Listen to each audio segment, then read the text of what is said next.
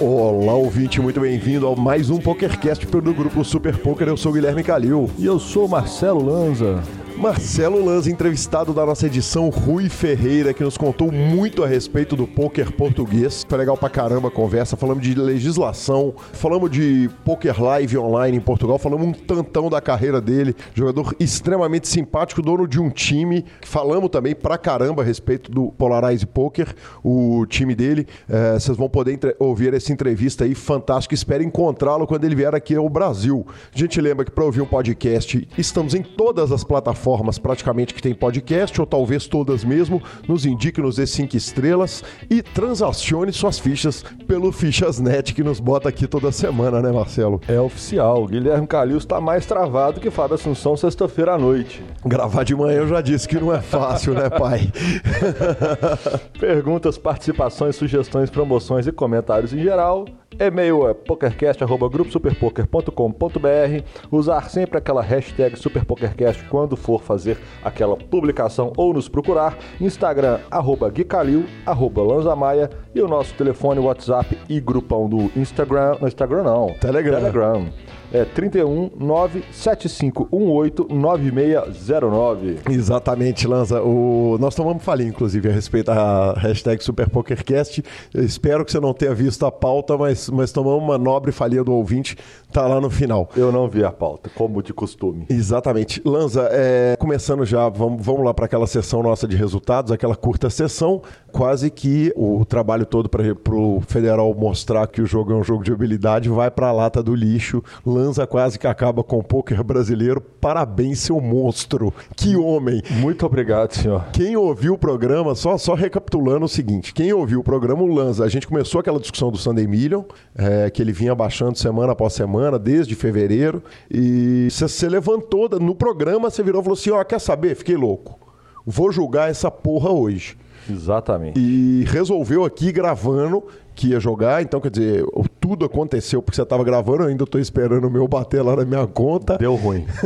Já passamos tudo pro local. Já caiu em real na conta. Eu, eu falei que a citação ia regular a conta, você falou santo de casa não faz milagre.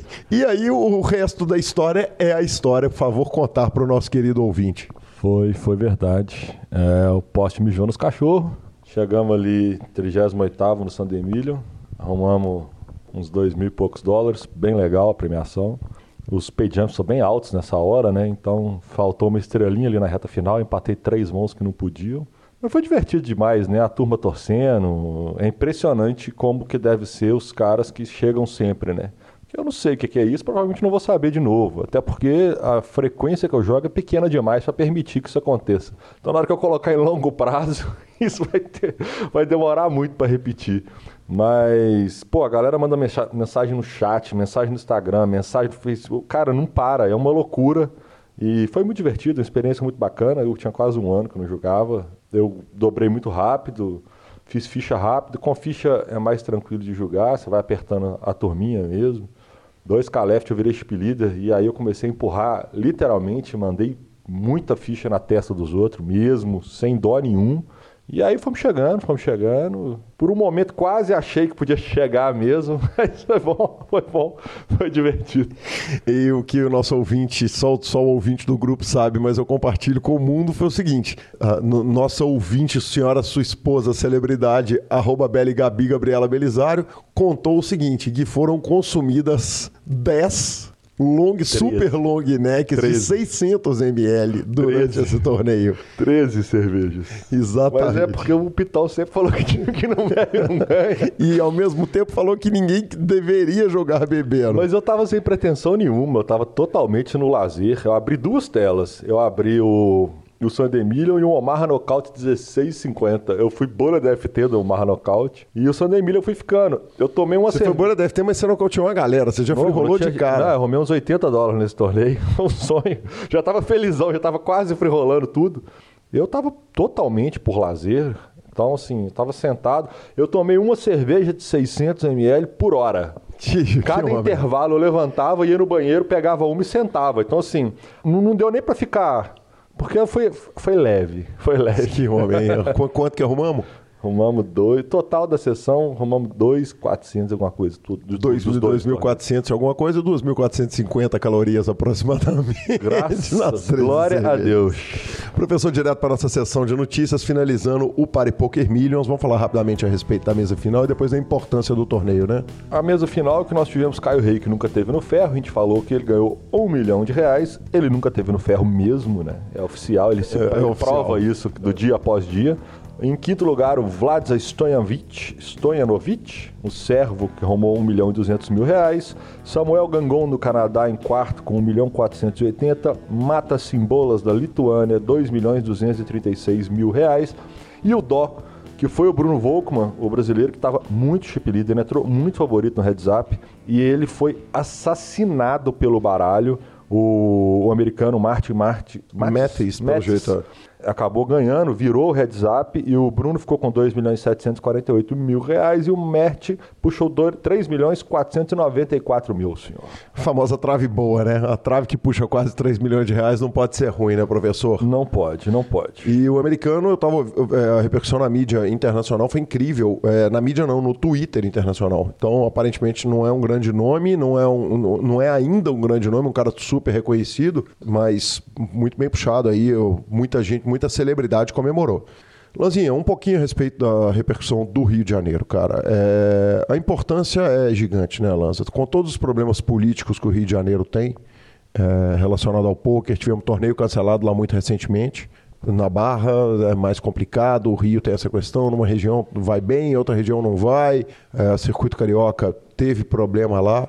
E aí traz essa gringaiada para ver a grandeza da- da- da- das belezas naturais da- da- do Rio de Janeiro, né, cara? É, é, e viajando, fazendo turismo em real. Né? O que é incrível para canadenses, americanos e, Europeus e em europeus geral. em geral, exatamente. Cara, o Rio é uma cidade do mundo.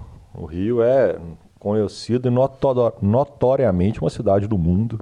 E ele merece grandes eventos, como o Brasil merece grandes eventos pelo field que nós temos hoje em dia. Era um torneio fora da curva, do preço padrão do jogador médio, Sim. mas não do grinder nosso normal, que está acostumado a enfiar isso no pano mesmo. Sessões de, de- de domingo, a turma que joga em dólar também não era tanta novidade assim, mas era um torneio com um valor mais alto do que o padrão. Mas sensacional o evento como um todo, a repercussão que dá na mídia para fora é muito bacana, o evento foi muito bem feito. Não, ele foi citado em toda a mídia, em todos os formatos de mídia no mundo. O, o torneio foi citado, foi comentado. O torneio foi muito bem realizado, não- nós, nós não tivemos é, nenhum tipo de problema, aconteceu tudo redondo, macio e, cara, mandamos um recado legal para o mundo, pode trazer, pode fazer. As séries menores do Party Poker, vamos falar assim, menores, não em importância, mas em valores, que são os WSOP Circuito, já são sucesso no Brasil quando vem, também são referências, já são sucesso. Então eu acho que nós temos que continuar aditivando isso. Então, bacana demais. É, e prêmios milionários também sempre fazem uma propaganda positiva, né? Não tem como ser ruim. Lanza, é, o torneio deu um overlay de 600 conto, né? Quer dizer, 5 milhões garantidos e com overlay Que foi um erro de estratégia, né? enorme. É, eu, eu- eu queria falar um pouquinho a respeito disso. Me pareceu, aliás, não- não- teve um momento quando o torneio ainda estava em discussão de, de bastidor, alguém me falou assim: a gente está pensando em fazer freeze out. Eu falei: esses caras estão maluco. Esses caras estão maluco, porque, porque é difícil convencer um cara a sair da Alemanha e vir para cá para dar um tiro só. Eles melhoraram isso, né? Que foi não foi fazer uma reentrada por dia, né? É, são dois dias, só que eram só dois dias. Aham, exatamente. Então, se caísse no primeiro dia, podia jogar no segundo. Agora, prejudica demais, né, Lança? Não, não, não, dá pro cara quantos tiros. Um cara que vai atravessar o mundo para vir pro Brasil, não dá a ele quantos tiros ele quiser. É, a questão é que já é um torneio muito caro, quer dizer, quando o cara, tá, o cara que sai disposto a jogar main event, high roller e, o cap- e os capeta, tanto que o primeiro dia ele supera a expectativa de garantido se você dividir isso por dois. Ele supera bem. Foi-se para o dia 2 com uma expectativa de bater o garantido, o que não acontece por causa desse erro de estratégia. A galera que caiu não pôde reentrar, muita gente passou e quem caiu só pôde dar mais um tiro no dia 2. Eu acho que eles perderam ali pelo menos uns 15% a 20% de entradas que, que aconteceu que, que cobriria esse garantido. Cara, se você vai fazer reentrada em dias alternados, ah, libera, libera a reentrada até o oitavo nível pronto. Acho que não tem porquê. Agora, Lanza, uma coisa há de se dar crédito, né, cara? Os caras são peitudo, né, velho? Porque fica um monte de gente fazendo garantido aí para inglês ver, aqueles garantidos que a gente sabe que vai bater. É, e isso todo, todo mundo faz. Quer dizer, sabe que o torneio vai arrecadar 100 mil e já, já faz um garantido de 70. E os caras vão lá, botam um garantido, estufa o peito, bota e segura o garantido. Nisso aí há de se dar os louros ao paripoker, né? Que é a estratégia agressiva que ele vem pegando no mercado hoje em dia. Principalmente, eu imagino que eles colocam essa, esse overlay na conta do marketing, né? Do, do, do marketing que o evento fez para fora, do que ele pode atrair de público que ele vai recuperar esse Henrique, provavelmente. Exatamente. Marcelo Lanza, BSOP São Paulo, cara, finalizando. Finalizando o maior torneio do Brasil, senhor. Brazilian Series of Poker. Diego Falcone engatou no Last Chance e cravou. Giuseppe Calho. Nós vamos fazer bem rapidinho, até porque nós vamos falar um pouquinho da mesa final que, que foi foda. Exatamente. Cara, sensacional. O Giuseppe Calho venceu o Six Max. É, o Inácio Ixkovic venceu o High Roller. O Marcelo Jordano venceu o Six Handed Knockout. E aí, senhor, e aí viemos uma mesa final, daquelas assim que dá gosto de ver, repercussão no Brasil, grandes nomes no field, uma mesa final com Ricardo Nakamura, que, que lá vem que chegando. homem, assim, né? Como chega? João Bauer e André Acari, senhor. Sem desmerecer ninguém na mesa, inclusive o campeão. Eu acho que eu ziquei o Bauer. Eu ziquei o Bauer, porque eu falei que nessa etapa nós teríamos um campeão inédito e o Bauer foi para HU e perdeu o HU, o HU louco. A culpa é sua, certamente. Mas muito legal ver os grandes nomes chegando na FT do Menevent, porque prova que é um jogo de azar. Não, pera. exatamente, exatamente, sem variância. Oh, a Kari acabou ficando em nono lugar, Nakamura em sétimo, o Luiz Cláudio Cunha em sexto, Antônio Quino em quinto, Fernando Viana em quarto e o William Melli em terceiro. O Bauer fez um belíssimo HU, eles fizeram um dia, o Bauer ficou com 353 mil reais em segundo. E o grande campeão, parabéns, bem puxado numa mesa foda dessa, Pedro Henrique Autor, que puxou 380.700 reais, senhor. Sensacional. Próxima etapa, 25 a 30 de abril, Salvador. Meu amigo Neto Vegas está tentando me convencer aí para Salvador. Eu estou seriamente cogitando qual a paçoca que o senhor tá, o senhor deveria ir? Não, deixa eu te falar. É, a parada é o seguinte, velho. Eu, eu já teria hospedagem lá. Então seria só passagem. Mas, cara, o que eu tenho de evento aqui nesse final de semana tem batizado da filha do Dudu e tal. Não que quem não é padrinho seja indispensável em batizado, mas pode ser que tenha show. Então vamos, vamos, vamos ver o que, que rola. Lanza, terminando então o BSOP, cara, Marcelo Mesquil abre uma vantagem bizarra no ranking. Nós vamos dar uma passada. É, esse ano não tá dando variância, não. Ele tá com 1.700 400 pontos. O segundo colocado, que é o Pablo Almeida de Menezes, está com 1.075 pontos. Ele está com quase o dobro. Quase o dobro do cara. No ranking de Mixed, o Siqueira está em primeiro lugar com 330 pontos. O Piragibe está com 230. Leandro Braza Pimentel Quer dizer, só, só a, a, a, turma reg. Exatamente, 180 pontos. E quem é o quarto colocado? Quem é o quarto colocado? Marcelo Simões Mesquil, 180 pontos. Então, a treta tá sinistra, tem uma diferença razoável ali do, do, do, do Siqueira, mas ele vai ter que rodar aí um, um, pepino que não vai ser muito simples. E no ranking de Omaha, o líder é Bruno Gasoto, com 520 pontos. Segundo colocado, Pablo Almeida de Menezes, 395 pontos. Lembrando que o BSOP vai para Salvador de 25 a 30 de abril, senhor. Exatamente, vai acontecer lá no Ishi da Bahia. Cara, Salvador, Salvador. Sensacional, Salvador. cara. Eu, eu não fui para Salvador e não conheci porque deu zebra. Fui bem no torneio. é zebra mesmo. Lanza, e o Sunday Million, cara? É... O Sunday Million. E o Sunday Million? Eu cara? acho que ele fez Primeiro bobagem. é o seguinte, ele cresceu, ele cresceu pela primeira vez desde que baixou o torneio para 109. Mas aí foi porque eu avisei que ia jogar. É verdade. Isso acontece é, muito. É verdade. Pô, o Lanza vai jogar, quando o Lanza vai jogar é dinheiro grátis, é. exatamente. Fala, cara, tá, tá fácil mesmo. Exatamente. É oficial. E segundo, que o Sunday Million, para tentar dar essa. É, eles vão soltar, cara, um progressivo nocaute amanhã. Ou anteontem. Ou anteontem, exatamente. Estamos gravando sábado, é. o programa sai na terça ou anteontem. Então, eu acho que eles tinham que ter esperado. Eles mudaram o horário, eles tiveram ali quase 15% de aumento de field, 10% de aumento de field. E aí, no domingo seguinte, eles já mudam o formato do torneio. Isso eu comecei a achar que agora ficou perigoso. Porque descaracteriza. Tá, deixa eu, deixa eu colocar as minhas opiniões aqui.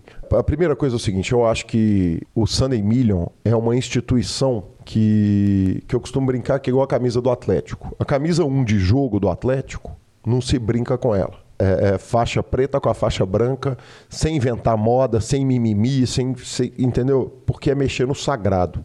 Quer dizer, é uma instituição grande o suficiente que a primeira mexida nela me parece um erro. Tava, cara, tava lindo, tava ótimo o torneio, tava fantástico, era o torneio assim, você ia apresentar o Chevaux no PokerCast, era o seguinte, bicampeão do Sunday Million é o cartão de visita do cara era ser bicampeão do Sanemi. Você vê o tanto que ele, que ele desvalorizou quando qualquer um chega exatamente. na final. Quando qualquer um chega, exatamente. Olha o Lanza que deu a falinha nele. Quem confunde as duas vozes não sou eu dando falinha nele, não.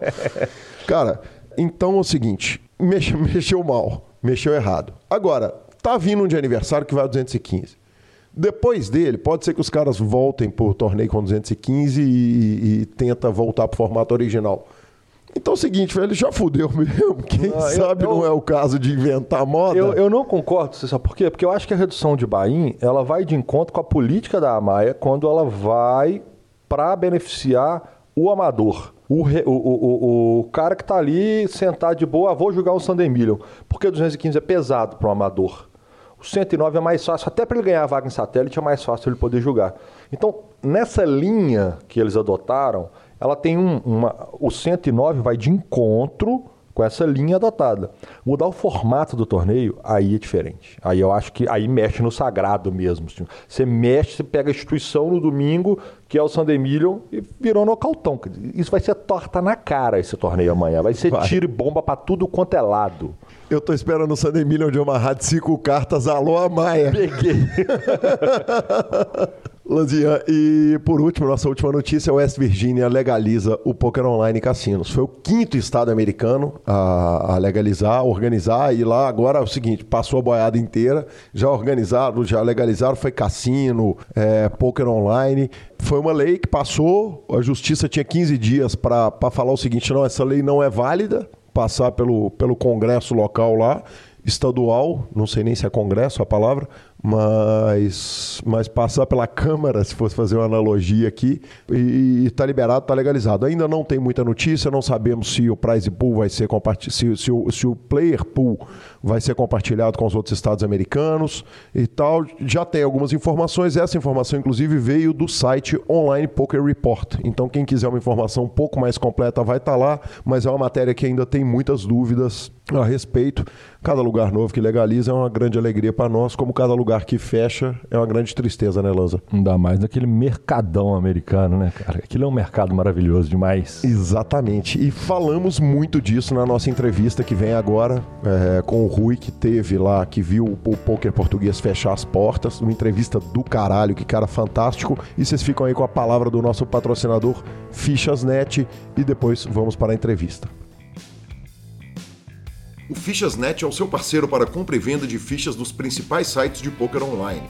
Contrate o Fichasnet pelo WhatsApp 062 98130 6680 e negocie suas fichas com a melhor cotação do mercado. O Fichasnet trabalha com créditos do PokerStars, PariPoker, 888, Brasil Poker Live, PP Poker e EcoPace. Chame o Fichasnet, avise que chegou até eles pelo PokerCast e participe de promoções super especiais para os nossos ouvintes. E repetindo, o WhatsApp do Fichasnet é 062 9 8130 6680. O número está na descrição de nossos programas. Fichasnet, confiança e melhor preço para suas fichas.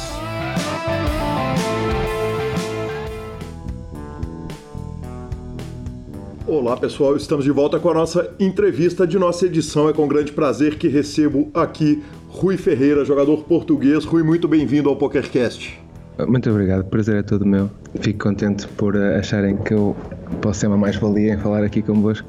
Com certeza, é, valia total falar conosco e, e, muito obrigado por arranjar o tempo. A gente está num fuso horário muito grande e sei a dificuldade que é para atender aqui, para a gente conseguir acertar os horários. Eu te agradeço por me atender em, em tão pouco tempo, desde que a gente começou a conversar. Uh, Rui, eu começo fazendo uma pergunta tradicional aqui do PokerCast, que é quem é o Rui Ferreira, quem era o Rui Ferreira antes de conhecer o poker? É uma excelente pergunta. Uh, já foi há tanto tempo que não me lembro. e, uh, e, e, era muito novo. Não, era estudante, era, era um estudante normal em Portugal, acho eu. Não, mas não, era, não sei, era muito novo, tinha 17, 18 anos. Era, não era, só estudava. E aí o Rui conhece o poker. Quer dizer, como é que o poker chega na sua vida e, e, e faz os olhos brilharem?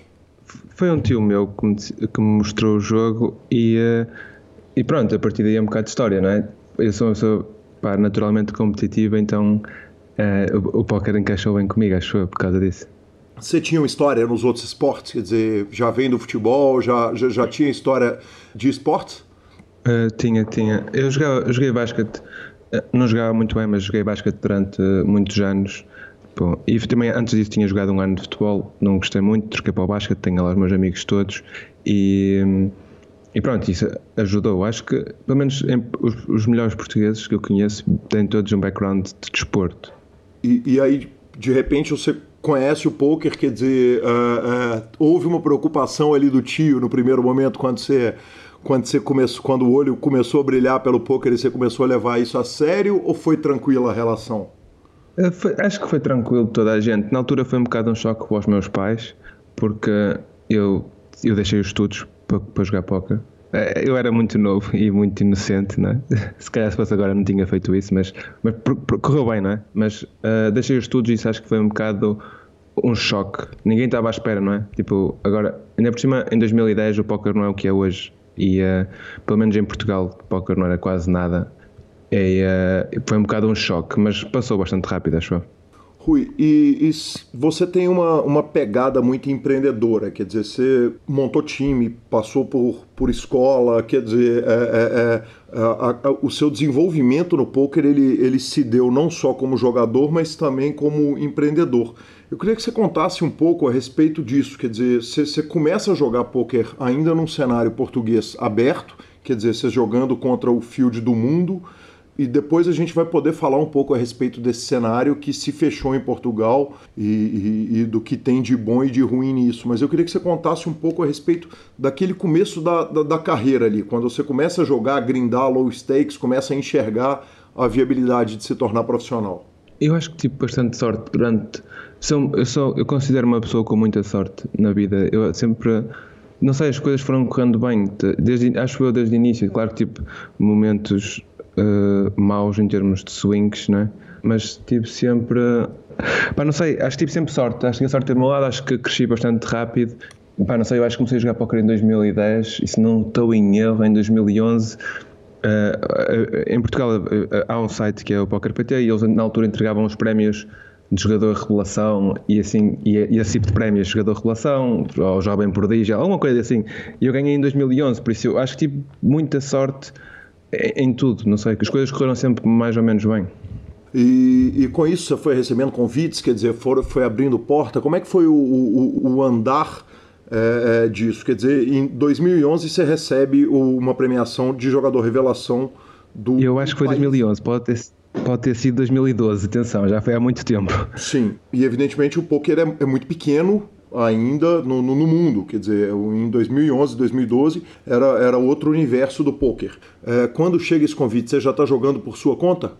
Eu joguei quase. Eu acho que joguei fora de conta, pai, um ano e meio, dois na minha carreira. E, e, e comecei porque eu queria jogar, na altura, eu queria, decidi, achei que era uma boa ideia começar a jogar EPTs e não, na altura não tinha banca para isso. Eh, e comecei a jogar por, por, por conta de, de, outros que eram amigos na altura e ainda são amigos hoje. Uhum. pronto, e comecei a jogar por conta de outros. E, e pronto, depois quando aquilo não correu muito bem. Para o meu primeiro ano a jogar EPTs não correu muito bem. Uh, fiz um buraco bastante grande depois consegui mais ou menos desenrascar-me disso e depois comecei a jogar para mim e desde aí jogo para mim. Para não sei desde que me lembro acho foi antes do póquer fechar isso tudo Perfeito. Quando você cria esse buraco, você está jogando é, é, stakeado, quer dizer, você está num, num, acordo de staking com algum time? Como é que funcionou isso? Não, em Portugal não havia times na altura. Não, pelo menos no sentido em que há hoje. Podia haver alguma pessoa a bancar, tipo, sete pessoas, mas não havia times como há hoje, não é? Uhum. E, eh, e mesmo hoje há poucos times em Portugal. E, somos, muito pouquinhos.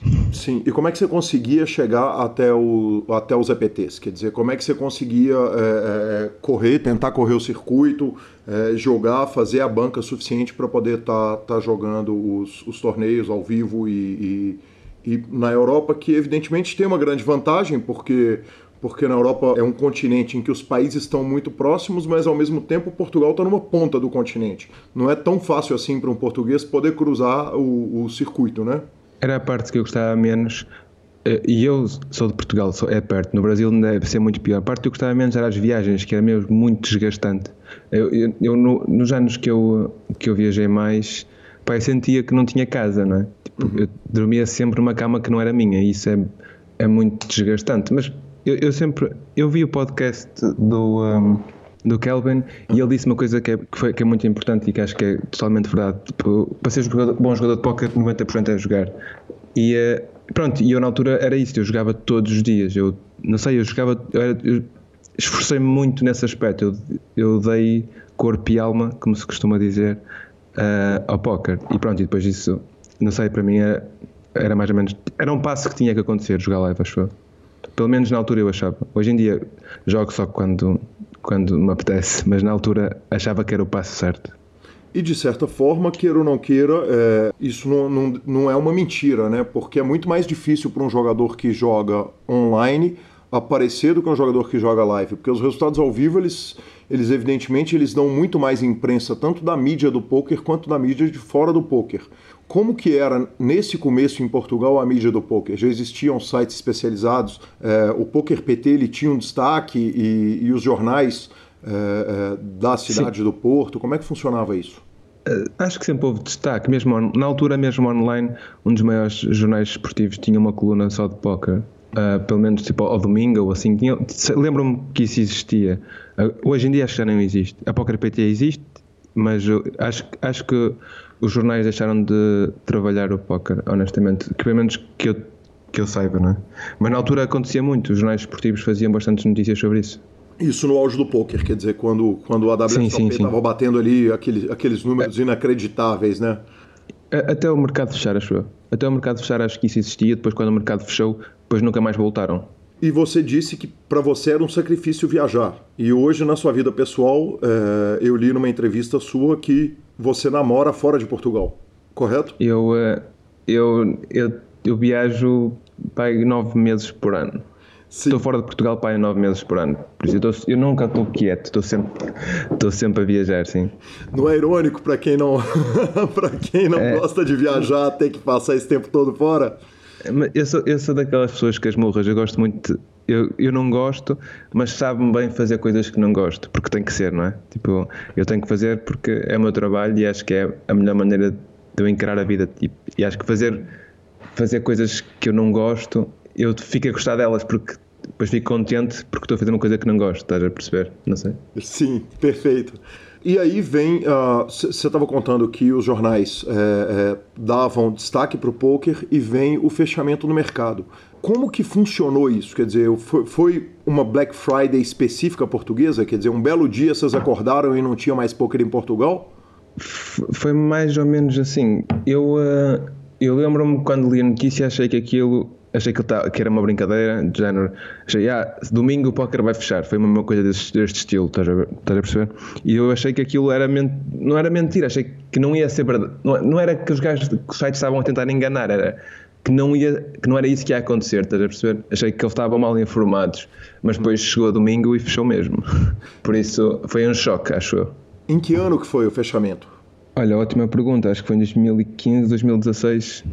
E, e, aí de repente se abria o PokerStars, não fechou, fech, é, é, fechou para o mercado e, e, eu imagino que deve ter sido a falta total de informações, porque como foi a Black Friday, até chegarem as informações para nós que estávamos aqui no Brasil de que ia abrir, ia, é, quer dizer, foi uma coisa que foi muito lenta e no, no caso de vocês ainda teve uma regulamentação, né? Quer dizer, demandou uma regulamentação para que os sites voltassem a operar aí.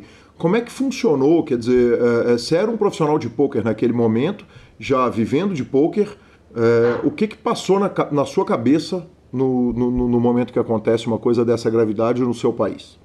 Eu, não, eu nunca fui uma pessoa muito de reclamar com, tipo, com o sistema, não é? Aquilo foi, foi uma alteração e eu tinha duas opções, ou chorava ou, ou tinha que me adaptar, não é? Então eu adaptei-me e acho que me adaptei bastante rápido, que eu acho que passado mês e meio já estava a viver fora de Portugal mês e meio, no máximo dois meses estava a viver fora de Portugal. Para onde, isso, para onde você foi, Rui? Isto. Infelizmente para a República Checa. Uhum. Que não, não é, um, é um país muito bonito, só que acho, pelo menos a ideia que eu fiquei é que as pessoas não gostam muito de estrangeiros lá e, eh, e são, mas não sei, não é um povo como o português ou como o brasileiro, que é um povo sempre bem disposto e muito simpático. Acho que é um povo diferente e não, não gostei nada do, de estar lá. Mas você era estrangeiro lá na República Tcheca, quer dizer, do mesmo jeito que você saiu de Portugal e você foi para a República Tcheca, você podia, ao chegar lá e não gostar, mudar para outro país, fosse a Espanha, a França, a Inglaterra, onde quisesse, ou não? Boa pergunta. Eu, por acaso não sei porque nós fomos para lá. França não dava, porque França tinha mercado fechado, por exemplo. Espanha não dava, tinha o mercado fechado, né? que são os dois países mais perto, eram os países mais óbvios, mas tinham o mercado fechado, não podíamos. Depois já havia outros países, por exemplo, tipo Bélgica, também não dá, porque apesar de ser dos belgas poderem jogar com o resto do mundo, é o mercado fechado, ou seja, tens que jogar na PokerStars.be. Eh, na Europa não é, era um bocado Tetris, não sei se, se sabes o jogo. Sim, claro. É, pronto, era, na Europa para escolheres um país onde podes jogar é um Tetris, porque este país não dá por causa disto, este país não dá por causa daquilo, este país não dá porque pagas 50% de impostos, este país, uh, tipo, pá, não, é muito difícil. Por exemplo, Grécia também era um país fixe porque é barato e é, e é bonito, e é, pronto, mas não dá porque pagas 30% uh, eh, ao dia, tipo, que é uma coisa mesmo estúpida, né? Hum. Pronto, então é um bocado um Tetris. Nós fomos para, para, para Praga, para a República Checa, pá, não sei, havia voos diretos do Porto, se calhar era por causa disso. E, e, e, aí vocês foram para lá. A Inglaterra não é uma opção por causa do, do, do preço, eu imagino. Quer dizer, é, quanto que reflete... E do frio. E do frio. Quanto que reflete na vida do jogador de pôquer o, o, o, preço local? Aliás, perdão, antes de perguntar a respeito de preço, vamos falar um pouquinho a respeito de taxação. É, como é que funciona a taxação hoje na, em Portugal e, e como que funcionava na República Tcheca na época que vocês foram? Uh, na época que nós fomos em Portugal era, era cinzento, era uma matéria cinzenta na altura, antes de legalizarem, agora já não, agora já está tudo bem, bem delineado. E em Portugal póquer é um, jogo, é um jogo que é considerado de sorte ou azar, ou seja, não se paga impostos sobre jogos. Ah, os indivíduos não pagam impostos sobre jogos de sorte ou azar. Quem paga neste caso é a PokerStars, né? Pronto, ou seja, para os jogadores profissionais acho que é ótimo. Na República Checa, na altura não se pagava nada. Depois nós tivemos que sair da República Checa porque eles também passaram pelo mesmo processo que Portugal passou, que foi legalizaram. Então tiveram que fechar os mercados. Uhum. E o então quer dizer que um jogador que joga em Portugal, se você ganhar o torneio, o milhão de euros garantidos, que quais são os tamanhos dos, dos, torneios que hoje tem no mercado, já que, eu, explicando para o ouvinte, o mercado português ele é fechado. Então, na verdade, o português só joga com português, correto? Não. O mercado português foi fechado até se juntar ao mercado espanhol e francês. Ah, tá. Como nos Estados norte-americanos, ok. Exatamente. Uhum. Antigamente, eu, passou. Primeiro tivemos eles disseram que iam legalizar e o que fizeram foi fechar o acesso a todos os portugueses das salas. Depois uh, legalizaram isso, passados dois anos decidiram abrir só uh, PokerStars.pt, em que só podiam jogar portugueses com portugueses, mais ninguém podia jogar.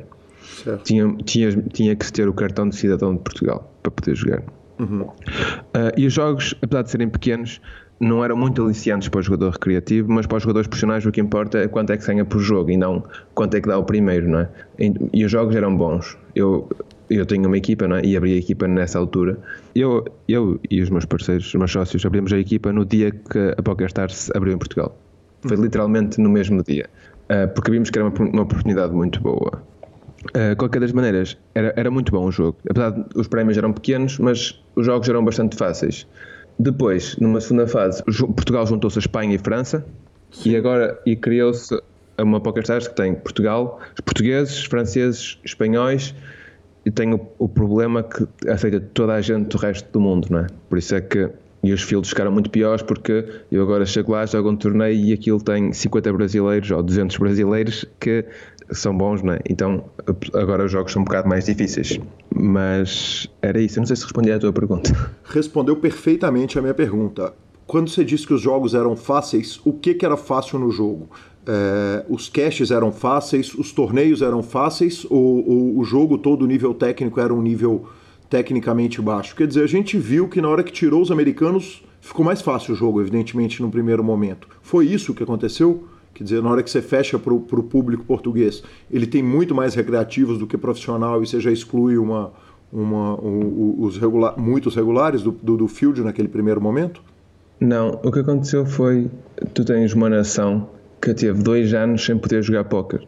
Sim. Ou seja, mesmo os jogadores que eram profissionais que não saíram ficaram bastante ultrapassados, não é? Tipo, uhum. Porque isto é um jogo que tem uma evolução extremamente rápida.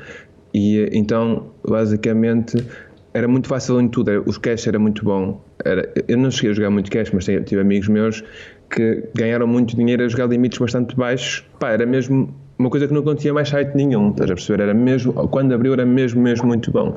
Porque os, os profissionais, ou os que eram profissionais antes do mercado fechar e não saíram de Portugal, estavam muito desatualizados. Então os recreativos também não treinaram durante dois anos, né? ou seja, os recreativos estavam muito mais fáceis do que nas outras salas e os, e os regulares estavam muito, eram muito mais fáceis de jogar contra uh, do que nas outras salas, porque ficaram um bocado parados no tempo, não é? Uhum. Então foi ótimo.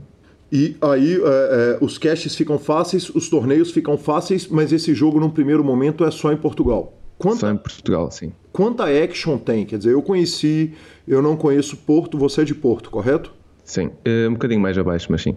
Eu, eu conheço Lisboa e, e, Lisboa é uma cidade que me impressiona pela grandeza dela. É, ela tem todos os aspectos de uma metrópole gigantesca, mas em população ela, ela, ela não é uma cidade tão grande quanto, quanto outras capitais é, europeias. Quer dizer, qual que era o tamanho desse field, quanta action que tinha? Tinha jogos de todos os stakes 24 horas por dia ou tinha hora para jogar? É, é, os torneios ficavam fechados em, em certos horários ali para atender a demanda do país?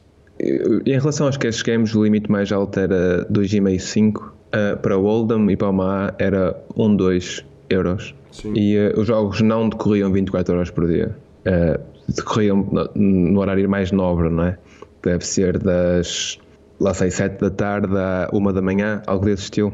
Uh, os limites mais altos, os outros decorriam o dia inteiro, não é? E em termos de torneios também era igual. Havia pouca oferta de torneios, mas os torneios que haviam eram muito bons. E Rui, eu não Apesar sei. de pagar muito pouco ao primeiro, percebes? Tipo, o que eu ouvia no café Uh, não era o que eu via no café, mas o que o pessoal dizia na rua era: Fogo, agora vou jogar um torneio uh, de 100 euros que dá 3 mil euros ao primeiro, percebes? E isso não é, não é, não é isso que importa, não é? Mas, mas o, o, jogador recreativo é isso que quer: quer pagar 100 mil euros, uh, 100 mil euros, quer pagar 100 euros para poder ganhar 100 mil, não quer pagar uh, 100 euros para poder ganhar 3 mil, percebes? Sim. Então os jogos rapidamente Uh, rapidamente deixaram de ter jogadores recreativos. Rapidamente, ao longo de um ano e tal, foi crescendo gradualmente. Era isso que eu queria dizer. O que me parece é que se, quando você pega um mercado, um, um field aberto e fecha o mercado dele, talvez os torneios venham a diminuir, mas os sit goals vão, aumentar muito. Teve um ressurgimento de sit goals é, em Portugal, porque, porque se você não tem torneio correndo o dia inteiro, de repente é o caso do PokerStars abrir sit goals de 9, 18, 45 pessoas e esses sim vão formar muito mais rápido. Por acaso acho que correram bastante poucos. Eu também achei isso e cheguei. Mas também os limites eram bastante baixos. Né? O, o sistema mais alto acho que era de 100 euros. Uhum. Uh, mas eu acho que isso não aconteceu. Acho que, uh, por acaso, acho mesmo que isso não aconteceu. Rui, uh, eu vou te fazer uma pergunta que eu não sei se você sabe responder. O, o PokerStars abriu um escritório em Portugal para atender exclusivamente. Como é que funcionou? Quer dizer, na hora que os sites voltaram para atender Portugal, eles têm que voltar com uma regulamentação para um atendimento, para um formato de imposto que atenda um país que não é a zona cinzenta, por exemplo, que a gente tem no Brasil hoje, em que está claro que é legal, mas não está regulamentado. Vocês voltaram com a coisa regulamentada, quer dizer, o Congresso português ou similar, não sei se é Congresso que, que, que se chama aí, quer dizer, essas pessoas sim, sim, sim. sentaram e pensaram numa solução, falaram, vamos botar o poker para atender a nossa população. Talvez não tenha sido a melhor forma, provavelmente não tenha sido que seja fechar pro, só para o país. Mas, mas é, é, é, como é que funcionou essa negociação entre os sites e o governo e você acompanhava o dia a dia dessa, dessa conversa? Eu, foi mais ou menos como eu te disse. Eu por acaso tive amigos meus uh, que ajudaram nessa, nessas conversas que tiveram a, tentar educar as pessoas que estavam responsáveis por fazer essas leis e melhoraram bastantes coisas, porque eles, imagina, eles não, eles não, não sabem mesmo, não sabiam mesmo o que, é que era o jogo. E ainda por cima, o jogo do póquer é um mercado, eu não sei como é que é, e no Brasil. Mas na Europa, o, o jogo que importa é o jogo, não é o póquer. Póquer, é, póquer não importa, o que importa é apostas esportivas e jogos de casino. O póquer é um mercado muito pequeno. Eu não sei, mas acho que o póquer representa tipo 5 ou 6% do mercado de apostas online. E, ou seja, é, é um bocado insignificativo, estás a perceber? E, e aquilo foi feito um bocado à balda. Claro que o primeiro papel que saiu, aquilo, pá, qualquer pessoa que já tinha jogado póquer duas vezes tinha feito melhor. Uh, porque eles não sabiam mesmo as regras do jogo, literalmente. Eles não sabiam as regras. Sim. Uh, foi, tivemos que explicar tudo. Tipo, quando digo tivemos, não fui eu, mas foi amigos meus que são jogadores profissionais de póquer de alto nível. E, e depois lá, lá chegaram a consciência e acho que ficou razoável. Mas eu, eu por acaso acho que estive um bocado fora porque uh, na altura achei que não, não conseguia ter o um impacto suficiente para o tempo que ia perder. E, e, uma coisa que eu não falei, que acho que é muito importante, se eu tivesse que dizer o, o meu melhor, o que me fez melhor no póquer foi sair de Portugal. Por isso eu não estava triste, tipo, eu odiava estar lá fora, estava longe da minha família, da minha namorada, toda a gente que basicamente que eu gostava, sem ser os meus amigos jogadores de póquer, não é? Uhum. Uh, num país que eu não gostava, a comida era muito pior e fazia muito frio. Mas toda a comida Mas... é pior do que a de Portugal. Obrigado. Uh, eu, já, eu já estive aí no Brasil, também gostei muito da vossa, por acaso. Que bom. Uh, e, e hei de voltar, atenção. Também, que por acaso até gostei. É, é, é muito parecida à nossa, acho eu. Sim. Tipo, tem algumas diferenças, mas é muito parecida. Mas pronto, eu estava a gostar porque estava a fazer de mim. Eu, eu, eu, senti, quando, antes de sair de Portugal, eu era um dos melhores de Portugal. E, saí, e senti quando fui para fora que era um dos melhores do mundo. Uhum. Porque eu estava. Eu, todos os dias. Imagina, eu estive na República Checa um ano e eu acho que não saí à noite um dia. Eu, foi, eu, todos os dias que eu estive lá, estava a trabalhar. Todos os dias. Pronto, e eu estava a gostar daquilo, lá sei, sentia-me muito melhor, estava muito mais realizado profissionalmente, então eu não estava muito preocupado com isso, honestamente. Não era o spot ideal, mas quando estás em casa, estás muito mais relaxado, não é? Tipo, estás no conforto da tua casa. Quando és imigrante, tens que, para não sei, pelo menos eu estava com, com a cena tipo, quero trabalhar todos os dias, estou aqui para poder voltar o mais rápido possível para casa eu fazia essa, estava sempre a fazer essas viagens, mas sempre que eu estava lá estava a trabalhar, eu estava a gostar disso, por isso acho que me afastei um bocado disso, porque pá, ao contrário das outras pessoas que acho que ninguém gostava de estar fora, eu apreciei porque, não sei, mas é, foi um mal que veio por bem, não é? Para mim, para mim. Sim. E aí, quando volta o mercado, é, é, vocês voltam com um mercado compartilhado, quer dizer, França e Espanha. As regulamentações dos países, Rui, são parecidas? Quer dizer, é, a França, por exemplo, também não cobra imposto do jogador, a Espanha não cobra imposto do jogador, cobra só da sala, ou isso é uma condição só portuguesa? Só portuguesa. Eu acho que eles têm. Eles têm uh, é diferente as leis. Meteu, acho que a União Europeia meteu a mão porque havia algumas regras que, tinha que tinham que ser cumpridas, ou seja, os países não podiam fazer as coisas à balda, mas de qualquer das maneiras, em Espanha acho que se paga impostos, e, uh, mas eu não, eu não queria muito falar sobre isso que eu não tenho a certeza. Mas eu, em Portugal sei mais ou menos como é que se passa, em Espanha não, não sei. Mas em Espanha acho que é muito pior e em França também acho que é muito pior que em Portugal, para jogar.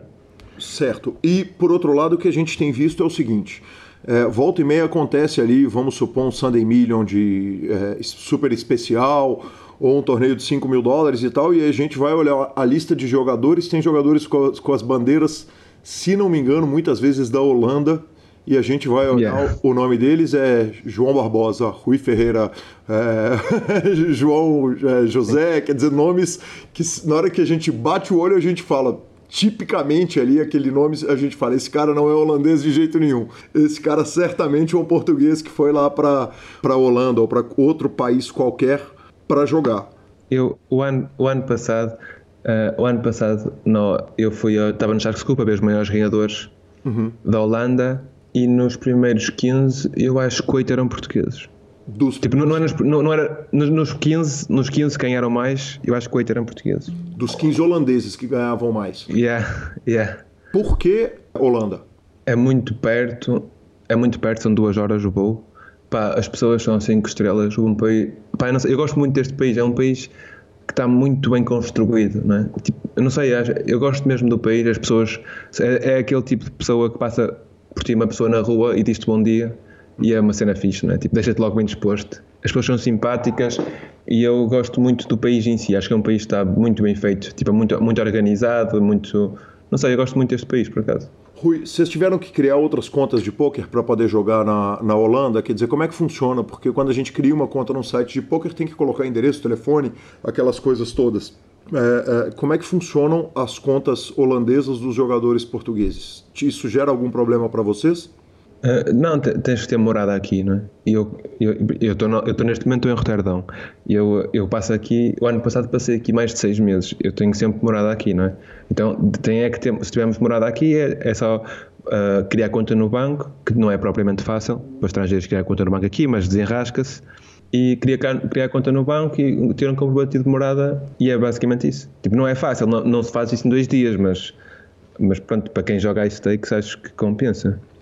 Ou para quem é aspirante de jogar stakes, acho que compensa. E a comunidade portuguesa que, que vai à Holanda para jogar quando são os grandes torneios, a turma se junta para bebedeira, para festa, para farra. Aqui no Brasil a gente brinca que o, a brasileirada aqui brinca que time que não, não bebe não ganha.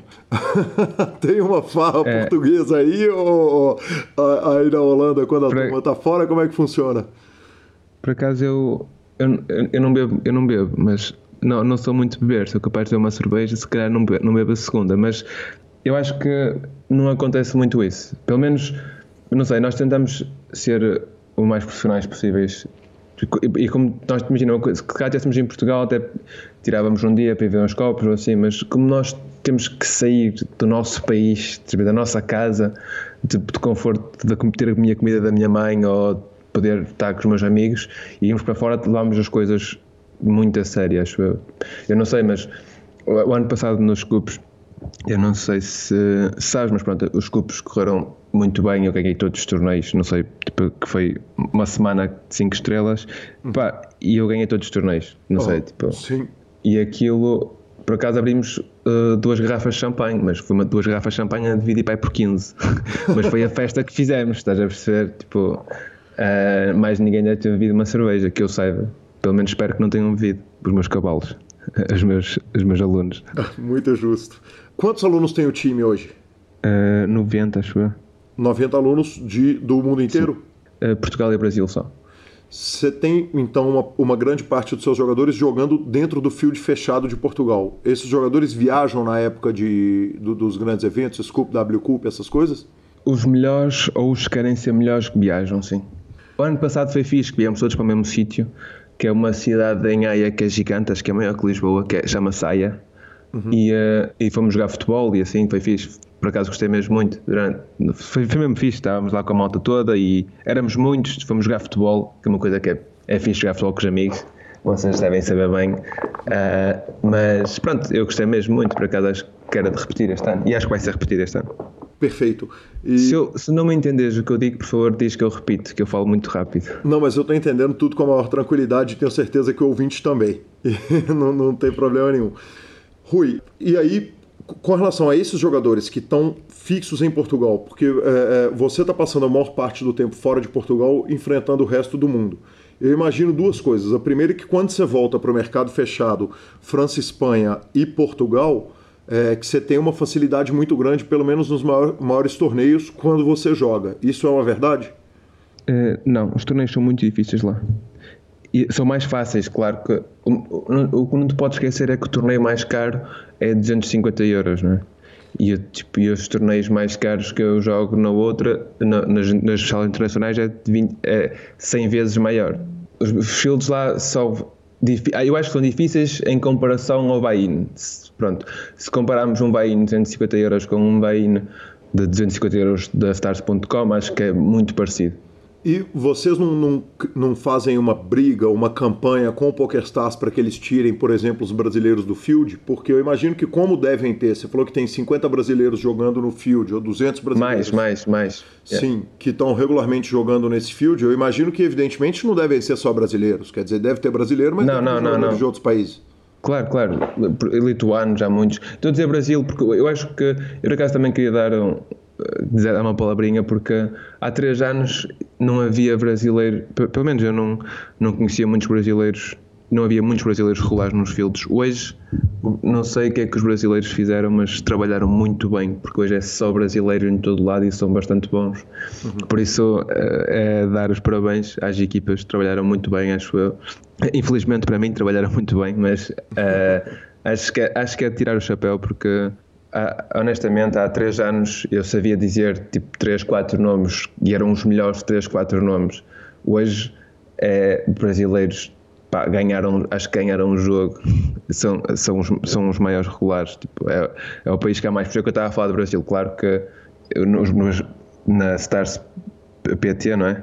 Claro que há mais, há mais países, não é? Há, há muitos, muito da Europa de Leste, que também não, não era suposto, e uh, russos, também é um bocado irritante apanhar russos. Mas isso, isso era o sonho. Mas, uh, uh, tipo, nós o que é que vamos fazer? A minha pergunta é essa Percebes? Tipo, eu não sei. A Stars, faz, a Stars tem um monopólio do mercado, só há uma sala uhum. em Portugal neste momento. Eles podem fazer o que quiserem e eles ganham mais a ter esses jogadores, por isso eles não os vão tirar enquanto não houver competição, acho eu.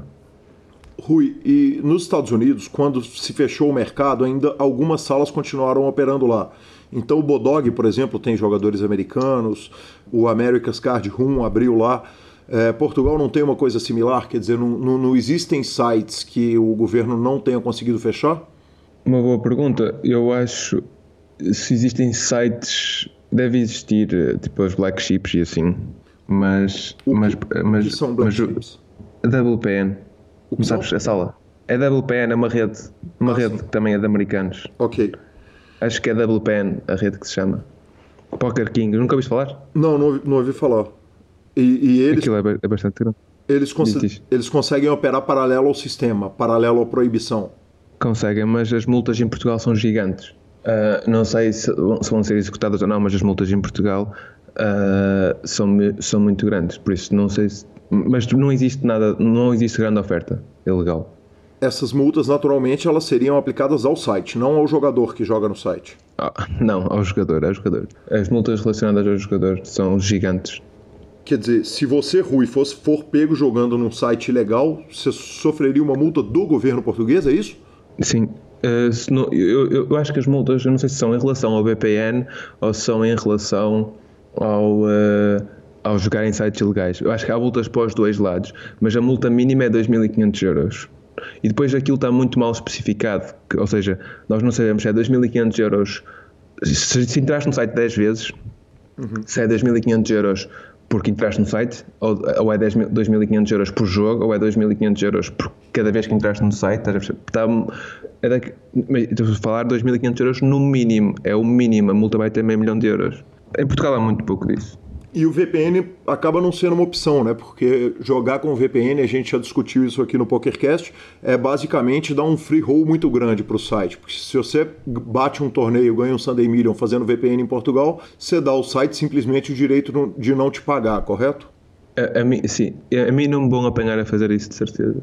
Eu jogo póquer há 8 anos e gosto, gostava de continuar nos próximos 8 anos, estás a perceber? Então eu não vou arriscar. Uh, não vou arriscar e é como eu te disse, eu estando fora de Portugal trabalho muito mais, aproveito muito melhor os dias para trabalhar, por isso vou continuar a vir para fora. Bacana. Rui, uh, como que funciona o poker ao vivo em Portugal? A gente, uh, a gente tem duas diferenças que são básicas. A primeira, a maior de todas, naturalmente, é o seguinte: o Brasil não tem cassino. Então, talvez essa evolução técnica que você citou dos jogadores brasileiros aconteça exatamente porque o poker para a gente ele não é um, ele não é 6% do lucro de uma organização. Talvez agora vire com a, a legalização dos cassinos, porque está se falando a respeito disso aqui no Brasil. Mas o poker para gente, para nós brasileiros, ele é um fim. Ele é o que nós temos de, de legal, ou pelo menos até dezembro do ano passado, quando legalizou apostas esportivas no Brasil, é, mas não regulamentou, ele era por si só um fim. Portugal tem cassinos. Então, existem, evidentemente, conflitos de interesse entre um land-based cassino, um cassino que existe, por exemplo, o Cassino Estoril, que está lá em Estoril, gigante, monstruoso, imponente, ele tem interesses com relação ao jogo online. Como que funciona o poker hoje ao vivo em Portugal? Porque eu imagino que um poker ao vivo num país que não cobra imposto do jogador deve ser sensacional, deve ser um sonho. Não, por acaso em Portugal Eu, eu não jogo muito póquer ao vivo em Portugal. Os torneios são muito pequenos. Se houver alguma coisa especial, ou às vezes, pelo menos costumo ir. O ano passado não fui, mas costumava ir uma vez por ano ao Casino Estoril, mas era mais por convívio. Não ia, ia jogar os torneios, que havia jogado dois torneios, mas acho que era um torneio de 500 euros e um torneio de 1000, mas não, não pagava a viagem, estás a perceber? Uhum. Não pagava a viagem, estadia, não pag... por isso eu ia mais pelo convívio. E eu acho que não não, não sei, acho que no Brasil o póquer ao vivo é muito maior. Mas se calhar é muito maior porque não há casinos. Sim. Né? Ou seja, no, as pessoas que queriam ir ao casino se querem experimentar póquer. As pessoas em Portugal que querem ir ao casino vão mesmo ao casino, percebes? E acho que isso é mau para o, para o jogo do póquer, nesse aspecto. Mas é o trabalho deles, não é? Não sei. E acho que meteram, meteram bastante pressão. De certeza que, que houve bastante pressão dos casinos em Portugal por causa da, da regulamentação do jogo online. Rui, mas é, e Portugal não é considerado um grande destino europeu de pôquer? Porque imagino que, por exemplo, é, se, se o governo não taxa o jogador, é, faria muito sentido. Primeiro, porque, como eu disse, lamentavelmente eu não conheço Porto, mas conheço Lisboa, e Lisboa é uma cidade fantástica, com uma noite muito legal, uma, uma cidade com muita cultura, com muita coisa, com, com, com muita coisa para fazer, linda cidade e sem imposto. Quer dizer, eu imagino que pro, pro, pro, como destino europeu seria muito atrativo colocar Portugal como uma, uma capital de pôquer. Isso não aconteceu aí? Ou, ou, ou as leis, por exemplo, são diferentes para estrangeiro? Você sabe por que, que Portugal não vira um destino como, por exemplo, o Barcelona virou lá do EPT? É, não podes fazer filmagens dentro de casinos. Ou seja, a Stars não tem interesse em vir a Portugal porque não pode passar na televisão, percebes? Então, só, só não há, Sim, acho que é só isso. Nossa, é impressionante, né? É uma pena, inclusive, né? Sim, eles tentaram, eles estavam a tentar resolver esse problema, mas não está a ser fácil. O, o pessoal, pelo menos a ideia que eu tenho, tipo, não sei, as coisas andam devagar, tipo, em Portugal e qualquer, eu não me estou a queixar, atenção, as pessoas, mas as, as coisas acho, acho, que andam devagar. Uh, acho que eventualmente isso vai estar resolvido, mas enquanto não tiver, acho que não vamos ter aqui o EPT, o EPT Estoril, acho que não vai acontecer enquanto não der para filmar dentro de casinos, não é? Eu acho que tu podes filmar dentro de casinos, não, só não podes é transmitir. Tem assim uma, uma lei qualquer. Acho que não podes filmar. Uh, acho que podes, podes filmar dentro do casino se for para mostrar as imagens dentro do casino, estás a perceber? Sim. Só que isso não há interesse nenhum para a Stars fazer isso, por exemplo. Claro, perfeito.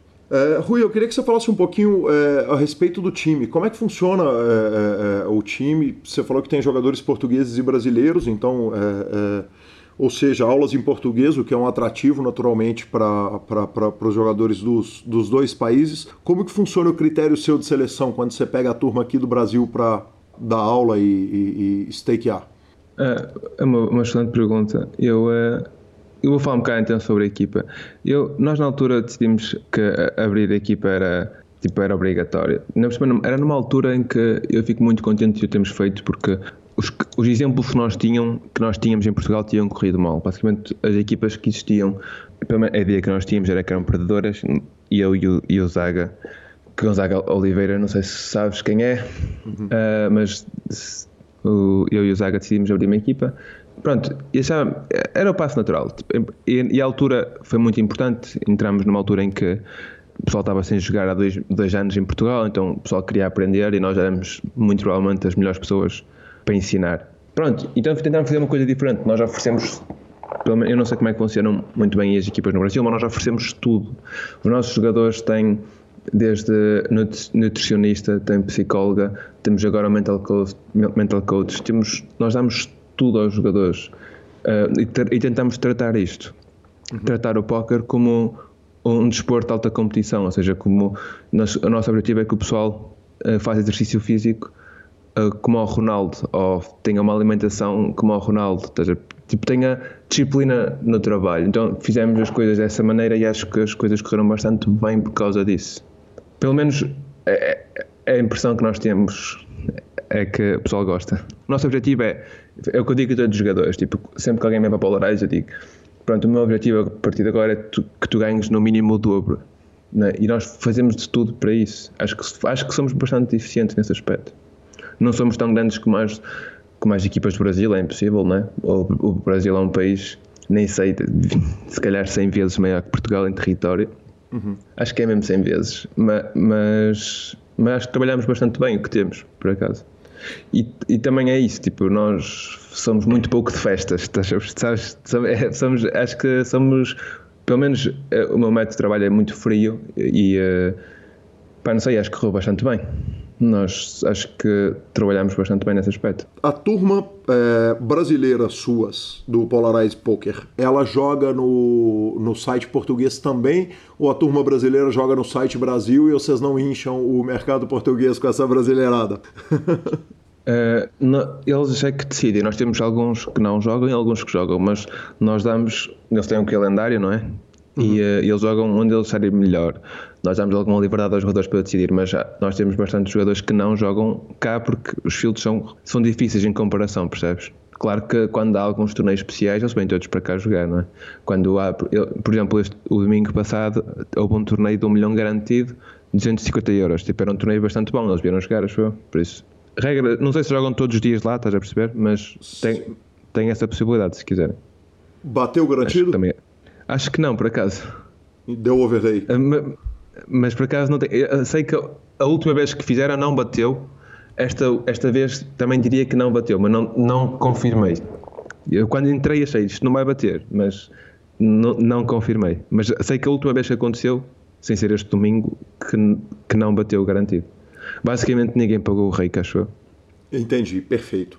E para um jogador brasileiro ou um jogador português que estiver ouvindo o podcast e quiser inscrever no Polarize Poker, por onde que ele, que ele chega até o time?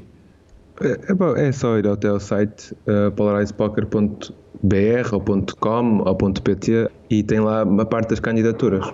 Nós somos, nós agora estamos muito rígidos nas candidaturas, mas acho que ninguém perde nada em tentar. E os brasileiros que nós temos são muito bons. E pelo menos é a impressão que eu tenho, fiquei surpreendido nunca. Os brasileiros que nós temos acho que são mesmo muito bons. Pelo menos os que eu falo mais, fiquei super surpreendido, acho eu. Claro que o brasileiro que é brasileiro nunca joga uma sexta, não é? Com certeza absoluta. Mas, mas até, até, que a turma trabalha no domingo, hein? Sim, sim, sim. No, brasileiro que é brasileiro, uma coisa que eu já reparei é que há, já temos a falar isso quase há 3 anos, vai fazer 3 anos este ano, para brasileiro que é brasileiro não joga à sexta, mas, mas, mas eu gosto muito, por acaso fiquei muito surpreendido na altura. Tinha, nunca tinha trabalhado com brasileiros, não é? conhecia alguns que jogavam GPTs, mas nunca tinha trabalhado diretamente e fiquei bastante. Ah, não sei, gosto, é boa, é, bom, é boa gente, não sei, por acaso fiquei mesmo, fico mesmo contente. É boa gente, sabes? Não sei. E é a parte que eu gosto mais do póquer inteiro é eh, como é que as pessoas, como é que isto aqui é um jogo individual este aqui é o jogo individual mais coletivo que eu conheço. Uhum. Porque é? eu, eu, por exemplo, eu estava nas Bahamas com o Kowalski e estávamos a jogar o mesmo torneio e estávamos a falar, tipo, como se, não sei, estávamos a falar. Pá, foi, provavelmente não, não sei se foi a segunda vez que eu tinha falado com ele ou que eu tinha estado com ele ao vivo e pá, estávamos a falar como se, se nos conhecêssemos já há 8 anos, porque jogámos online há 8 anos, estás a perceber? Tipo, não sei, as pessoas dão-se bem. Eu não sei, por acaso nas Bahamas este ano foi bastante fixe, que foi toda a gente, os americanos todos, os americanos que deixaram de jogar em 2000, eh, quando, no Black Friday, que jogavam contra mim e os gajos diziam, Ei, Rui, sempre queria pôr uma cara ao Nick e caralho. E, e é pessoal que é meu competidor direto, percebes? Mas estavam contentes por me ver, não sei, acho que isso é mesmo, o póquer é muito fixe por causa disso. Eu acho que isto não, não sei se acontece o mesmo no futebol, sabes, tipo, quando há aquelas rivalidades, não sei se é igual, tipo, no póquer é mesmo fantástico. Eu fico mesmo contente. Que incrível. Uh, Rui, uh, eu, eu, eu tenho uma pergunta que só você que pode me responder. Qual uh, a personalidade brasileira comparada com a personalidade portuguesa?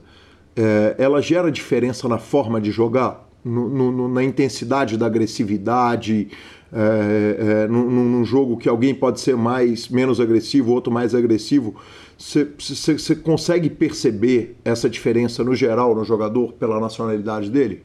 Claro que sim. É, tipo, há, algumas. Mas isso também vem de estudo, não é? Isto tudo se estuda. Por exemplo, há algumas características que eu sei que se eu, se eu vou ver o país, sei que é de Brasil e vou jogar diferente porque, porque muito provavelmente o coach dele ensinou a fazer alguma coisa, não é? Da mesma maneira que se calhar os brasileiros dizem o mesmo dos portugueses, dizem pronto, este português vai fazer isto. E eu, porque o Rui lhe dá aulas, estás a perceber? Uhum. E eu também, eu também pelo país sei algumas, algumas coisas que os brasileiros fazem que outros países não fazem. Isso, isso, acontece, mas acho que também pode acontecer a Portugal. Mas em relação a isso, o que, eu só, o que só que eu queria dizer é que era o que eu estava a dizer, há três anos brasileiros que jogavam póquer, tirando os quatro ou cinco ou seis melhores, eram todos recreativos. E hoje não há recreativos, só há regulares. Uma mudança drástica. Tipo, é muito mais. Antigamente era muito difícil, era, havia muito mais brasileiros recreativos que regulares. E hoje há muito mais brasileiros regulares do que recreativos. Por isso foi uma mudança inacreditável. Em três anos, em três anos, é mesmo inacreditável. Perfeito, mas, mas eu digo no que tange, além do, do, do fato de um estar tá sendo ensinado pelo Rui e o outro estar tá sendo ensinado pelo Kowalski, é, o fato da personalidade mesmo, quer dizer, a gente vê.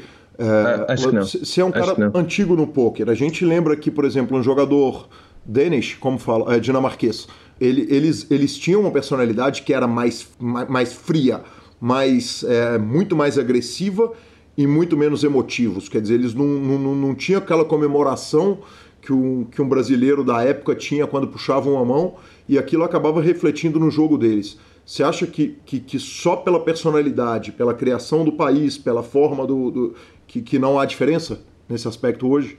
Isso é uma, isso é uma excelente pergunta. Eu acho que eu acho que os europeus são mais frios. Eu acho que hoje, hoje em dia, tipo, pelo menos é a minha opinião, tipo, os, os europeus são muito fortes jogar póquer. Uhum. São muito fortes. Os melhores são europeus, acho eu. Sim. E acho que é porque é um povo muito mais frio. É um povo muito mais com os pés na terra. Uhum. Acho eu. Pronto, e é isso. É, é, ganhar uma mão e festejar é um problema para mim. Se eu, se eu visse algum aluno meu a fazer isso, leva logo um queixasse. Porque estás a fazer o teu trabalho, não tens que festejar, não é? Não sei, acho eu. Tipo, pelo menos a minha mãe, quando lá sei, quando faz o trabalho dela não festeja, então eu não acho que não tenho direito de festejar só porque fiz o meu trabalho, não é? Eu, eu ano passado, quando, em maio, quando disse que ganhei os torneios todos, houve um dia que ganhei um torneio que deu 800 k fiquei em segundo num torneio de 800 k e vieram todos à minha casa, tipo, para, para, para festejar. E toda a gente festejou mais que eu. E eles estavam a mas, mas tipo, mas porquê? Eu, pá, é o meu trabalho, não é? Tipo, eu, se eu perdesse o torneio não ia estar aí a chorar, então acho que não tenho direito de ganhar e de estar aqui a festejar, não é? Fiz o meu trabalho, acho que é um bocado. Acho que temos que ser frios nesse aspecto, não é? Se eu festejar quando isto acontece, parece que tipo, que não foi trabalho, estás a perceber? Acho que pronto, parece que tem um bocado, pá, tive sorte para isto acontecer. E se eu não festejar, acho que não, tipo, é o meu trabalho, tipo, eu fiz, eu fiz para chegar aí, para chegar aqui, isto aconteceu, pronto, era, acho que somos muito mais frios nesse aspecto. E isso, Ou seja, e isso reflete tecnicamente no jogo. Reflete, mas é muito mais difícil de explorar do que aquilo que parece, acho eu. É mais difícil de explorar, porque há algumas coisas que eu, que eu, que eu acho que os brasileiros podem fazer mal, assim de cabeça. Não é mal, fazem bem. Tipo, se calhar contra mim é que fazem mal, percebes? Mas acho que fazem bem contra o field, se calhar fazem mal contra mim. Mas os portugueses também fazem igual. Por isso, acho que é muito difícil, tipo, explorar um brasileiro pela mentalidade mais festiva que tem. Estás a perceber o que eu estou a dizer? Sim, perfeito. Entendi perfeitamente. Se calhar, ao, se calhar ao longo de um ano pode ser uma pessoa com uma mentalidade europeia, uma pessoa com, com uma mentalidade uh, brasileira, podem ter resultados diferentes por causa disso, não é? Porque vai, um, europeu acho que vai ter mais, mais facilidade em perder do que um brasileiro. Porque festeja menos quando ganha, ou seja, fica menos triste quando perde. Ou seja, vai ter um jogo mais equilibrado, estás a perceber? Sim, perfeito. Uh, mas a jogar um torneio acho que é, não, ia, não ia dar para, para explorar. Perfeito.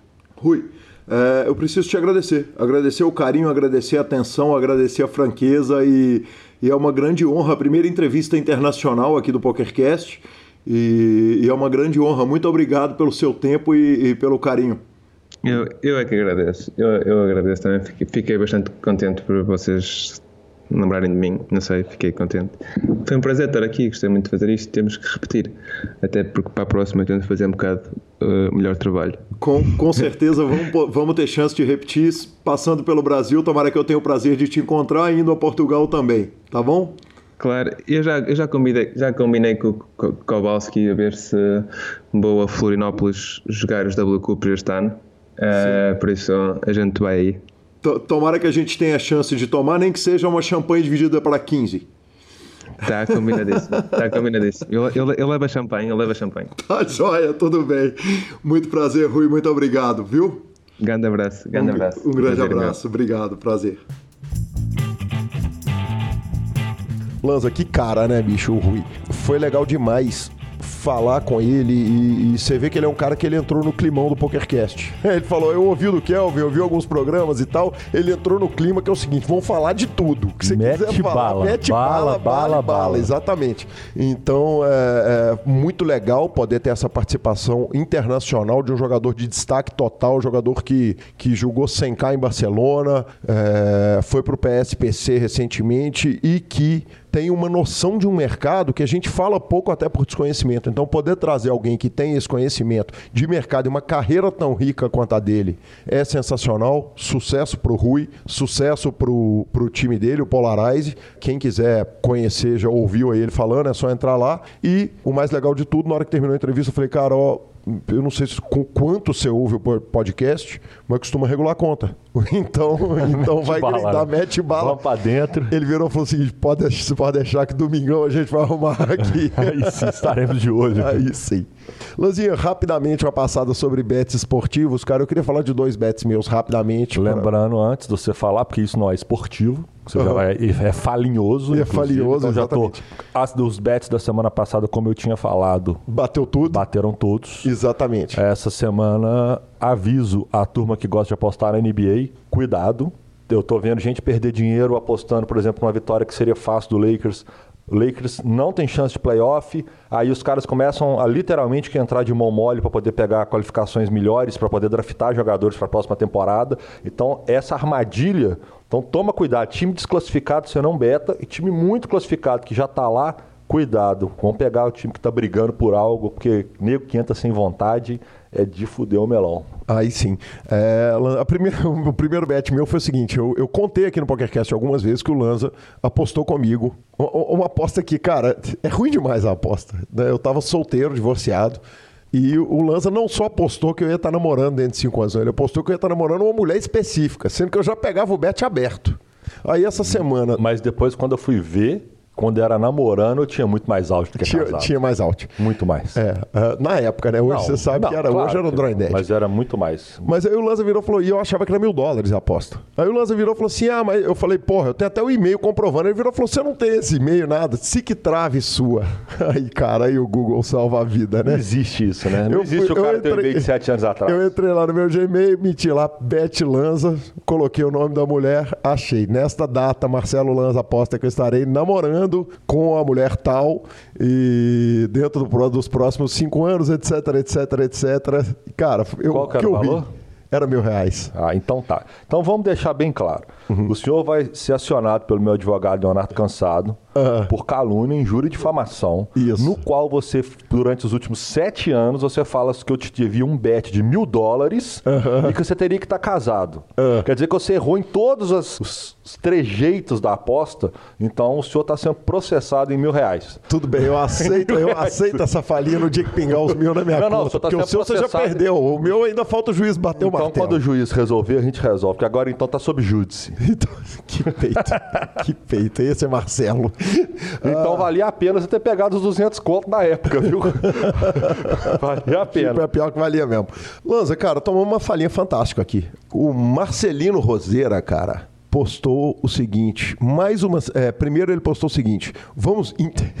Olha a data, velho. 13 de 12 de 2018, no meio de dezembro de 2018. Vamos Cara, mas ver. dezembro não vale. Dezembro é o mesmo. Vamos ver quanto tempo o Guilherme e o Lanza demoram para ver a hashtag no Twitter, hashtag SuperPokerCast. Depois de um mês, depois de 9 do 1, ele fala o seguinte, mais uma semana e não fomos citados no hashtag SuperPokerCast. Lanza, nós estamos gravando hoje no dia 30 de março de 2019 e Marcelino, plimplão, achamos sua hashtag. é muito importante que o senhor entenda. Quem tem fé voa.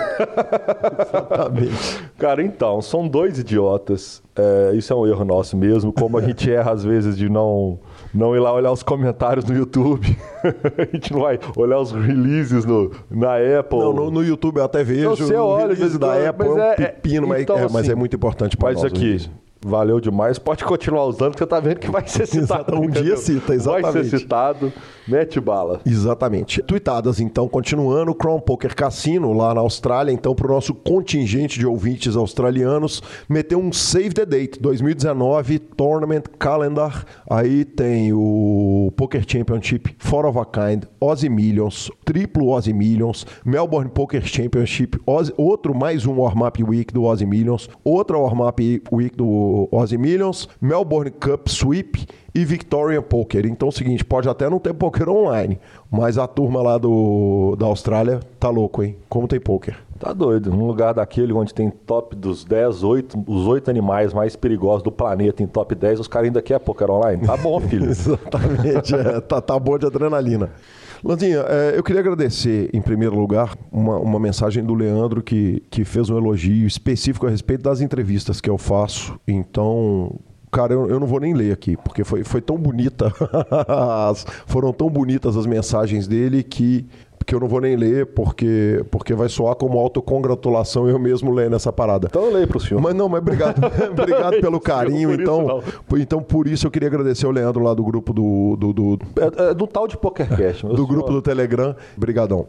Além disso, o. Lê aí o nome do nosso ouvinte, Lanzinha. Ah, filho, na hora que eu vejo é fácil, é Aliston. Exatamente. ele me mandou uma mensagem e eu respondi em áudio para ele. Falei, Aliston, ele falou, cara, obrigado, você é a única pessoa que pronuncia meu nome correto, é, pronuncia meu nome correto. Na hora que eu li a mensagem dele, ele falando que o pessoal fala com a R, vai ficou fácil de eu escapar. Cara, eu, eu flipei a parada e acertei, né? Essa é a grande verdade. Queria ter uma notícia melhor para dar para ele, ele falar, não, véio, que isso, eu jamais erraria seu nome, mas eu flipei a parada e acertei. É, aí nós temos o Ronaldo Machado, de Belém do Pará, que, que respondeu o seguinte, puta que pariu, foi essa expressão que gritei sozinho ao ouvir pela primeira vez o PokerCast com você e o Lanza. Nossa, pude ficar, como pude ficar tanto tempo sem conhecer vocês, caras? Vocês são ótimos demais. Vocês fazem com que pareça que nós nos, que nós nos conhecemos. Sou funcionário da Prefeitura de Belém e minhas tardes ouvindo podcasts são bem mais divertidas. Espero um dia poder resenhar com vocês. Grande abraço e beijo no coração. Sensacional. Essa foi a mensagem dele. Eu queria dar uma passada no meu Instagram aqui, porque eu recebi muita mensagem de muito carinho lá na, na reta do, do, do Sunday. Então, pelo menos para dar uma citada na galera, o nosso querido brother Felipe Fio mandou um abraço. Yara Diniz, o Mantos Black Moon, a Samanta Caiafa, Samizinhas, Edu Pletz, o Léo Cansado, que não é o Léo Cansado, é um outro Léo Cansado. Cara, tem cinco no poker, velho. É impressionante, impressionante, né? O nick dele, o outro, chama É Muito Fácil. Deve ser fácil mesmo. Jefferson Cussolinho, Oliveira BR, o nosso grande Lucão, o Dudu, Dudu Freitas, Drinho Tupac, Eduardo VP, Rick Salgueiro, nosso querido Otinho, até o senhor. e o Lucas Galo 13, obrigado a todos pelo carinho. Obrigado a Gabi também, que ficou ali torcendo comigo o tempo inteiro. Cara, quem foi citado na entrevista do Bernardo, cara, foi o Vini Silva, fantástico Vini Silva, que, que deu uma palavra aqui com a gente no PokerCast lá no BSOP Millions, um cara pelo qual a comunidade do poker tem um carinho total. Ele postou a entrevista na rede social, é, agradecendo a, a, a, citação e tal. Nós temos que agradecer a ele, um cara fantástico, só faz bem pro poker. É, mas, aliás, cara, que, que repercussão, velho. A gente bicho. Cabulosa, é, né? Foi, foi, foi sinistro, foi, velho. A gente imaginou que poderia dar um, um, uma coisa bacana. Você, você pensou nisso, mas você nunca pensou Nunca que imaginei ia que, que ia ser o que foi, cara. O Alailton Mendes Campos mandou uma mensagem que eu repliquei ela no grupo da família. O negócio me tocou de uma forma que eu repliquei ela no grupo da minha família. Foi um negócio que, que realmente eu, vieram lágrimas aos olhos e, e, cara, saber que o PokerCast está tá fazendo bem é um negócio que, que, que, que cara, como me emociona como me faz sentir bem no trabalho nos tempos difíceis. A gente brinca, né, Lanza, que quanto tá difícil, quanto tá duro de patrocínio, é isso é que bota a gente para frente. E aí a gente dá a notícia, né? Vocês gostaram tanto da entrevista do Bernardo que ele já está convidado. Então, Breaking então, semana news. que vem, muito possivelmente, o entrevistado é ele. Parte 2. Exatamente. Terminando rapidamente as citações aqui, o Otávio Neto entrou na mesa de stakes errados, mais alto e meteu bala mesmo assim, arrumou a nota. Conservani querendo citação de novo para regular né? a conta, ninguém aguenta. um grande abraço, Conservani. Gabriel Soares jogou comigo no Sierra de camisa do Galo. Ele me contou um negócio que quando o Galo faz aquelas ruas de fogo, aqueles foguetes, que estava queimando as camisas do Galo, agora ele tira a camisa e deixa queimar as costas. Ah, tá justo? Eu acho justo. As costas conserta, é. a camisa não, né? Não, pera. Fábio Lucas criou um estudo com base na nossa entrevista com o Bernardo Shark. O Fábio Lucas simplesmente, cara, ele adicionou o nosso Instagram para mandar uma mensagem só elogiando. Ele não pediu para entrar no grupo, não perguntou dúvida nem nada. Ele falou: oh, adicionei aqui só para elogiar. E o Ronaldo Machado é lá de Belém, elogiou o pessoal do Norte Poker Tour lá de Belém, fazendo 200k garantido. E sucesso aos caras que fazem esse trabalho aí no norte do Brasil. O desejo nosso é de sucesso total. Vamos que vamos. Também quero dar uma citadinha, aproveitar que você falou desse torneio. Semana que vem aqui em BH nós temos Minas VIP para turma que gosta, um torneio que eu tenho muito carinho, que eu ajudei a desenvolver ele durante três anos. Agora eu só tô, só tô ali brincando, divertindo mesmo, mas eu sempre acompanhando. E o nosso amigo Raendel também, que está lá no grupo do PokerCast, na, na segunda-feira, dia 8, se não me engano. Ele vai fazer um torneio aqui em BH também, um circuito beer, é, um 25 casca, 200 reais, 200 reais de Bahia. Sucesso a todos. Sucesso a todo mundo que está trabalhando aí nesse fronte que é o poker brasileiro, legal demais. A gente vai finalizando o nosso programa, superpoker.com.br, onde tem tudo sobre poker no Brasil e no mundo. Na aba de clubes você tem a guia de clubes do Brasil, na aba de vídeos e Super Poker no YouTube, transmissões ao vivo, os maiores torneios do mundo, análises técnicas, programa de humor, entrevistas icônicas e, obviamente, o PokerCast revistaflop.com.br, revista de, sua revista de poker, há mais de uma década contando as grandes histórias do poker brasileiro, e mibilisca.com, cobertura mão a mão de torneios pelo Brasil e pelo mundo. Faltando menos de 60 dias para a WSOP, certamente Mibilisca vai estar tá lá cobrindo os brasileiros. A gente vai para a nossa dica cultural. O professor quer começar? Não. Não quero começar nem terminar. Então tá bom. Porque então. essa semana eu estou literalmente tentando terminar o volume de dicas culturais, porque eu posso até tomar falinha porque eu não ouço o podcast eventual, mas todas as séries que eu dou eu vejo elas inteiras. Então eu tô terminando as últimas duas que eu andei vendo, deixa eu acabar porque essa semana eu vou começar uma nova. Justo. É, Lanza, esse ano começou insano com a literatura para mim, né? Eu pedi um tanto de livro O senhor lê proporcionalmente o tanto que eu vejo série. É, mas esse ano tá, tá diferente. Eu falei isso na entrevista com o Bernardo e a quantidade de livros que eu li foi incrível, mesmo para mim que gosto muito. E eu não sei de onde veio essa dica cultural. Ela pode ter vindo do Sérgio Prado, ela pode ter vindo da Fabielle, ela pode ter vindo do Gustavo Oliveira, que depois, quando eu postei, ele elogiou pra caramba o livro. O livro é do Marçal Aquino. O nome do livro é Eu Receberia as Piores Notícias dos Seus Lindos Lábios. É simplesmente do caralho. Eu li o livro, eu, minha cabeça assim, eu explodiu. Eu tô aqui catando pedaço de cérebro pela casa. É, rapidinho a leitura, eu li em quatro dias e, e quatro dias bem conturbados. Então, cara, de repente eu ia sair de casa e falar assim: não, não vou sair, cara, vou ler um pouquinho mais porque que parada louca, personagens bem construídos pra caramba, um livro fantástico, delicioso. Sensacional, senhores. Eu acho que acho que deu hoje, né? Deu. Tá bom o programa deu, ficou, tá. ficou, tamanho ficou, legal. Ficou do tamanho legal. Acho que uma hora e meia, uma hora e quarenta ali tá, tá, tá justo, né? Depois de um programa de duas horas semana passada. E a gente sabe que semana que vem tem o Bernardão. O Bernardão é igual eu. Ele não gosta de falar, não, viu? e as nossas mídias sociais, encerrando o programa de hoje, a gente arroba Gui Calil, arroba Lanzamaia, senhor. Exatamente, nos indique, nos dê cinco estrelas, indique para todos os seus amigos que estão na mesa jogando com você. Pergunta pros caras, velho. Já ouviu o PokerCast? Manda no seu grupo de WhatsApp, dê cinco estrelas no iTunes. Isso é realmente importante pra gente. Outro dia eu fui lá ler os comentários, alguém virou e falou o seguinte: bicho, o que que tava passando na cabeça do cara que deu uma estrela pra esse programa? Pô, o cara tava afim, né, velho? Deixa eu te falar, cara, todo mundo tem hater. Se o programa não tivesse hater, ia ser alguma coisa muito errada nós teríamos. É alguém que não foi citado que deu ruim. é, quando você for transacionar fichas, corra lá no Lucas do Fichasnet, o telefone dele tá aí na descrição do programa. É ele que nos põe no ar todas as semanas e a edição do programa é dele, o fantástico Vini Oliver. Vinão tá fazendo um trabalho fantástico com esses erros de gravação. Eu, eu queria final. te parabenizar, porque hoje você não errou. Nenhuma vez. Nenhuma vez. Não, mas eu não, eu não vim errando, né? Aquele Não, mas- dia que eu tava chegando na balada foi, né? é, Foi o último acordando dia, da né? balada. é. Foi o último dito, é justo a falinha. É justo. Valeu, é isso aí. Até o próximo. Valeu, moçada. Até a próxima semana.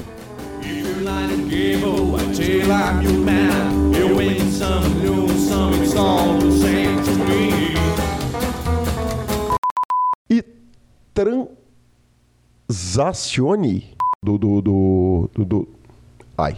Do, é- é do tal de PokerCast. Do senhor. grupo do Telegram. Muito obrigado a todos, moçada. Valeu e até a próxima semana. Não. Não, não, não, peraí, só um minutinho. Tem as mídias sociais ainda, tem o Mindy. Então, deixa muito o obrigado a todos para depois. Não, peraí, é, corta esse trem aí, Vini.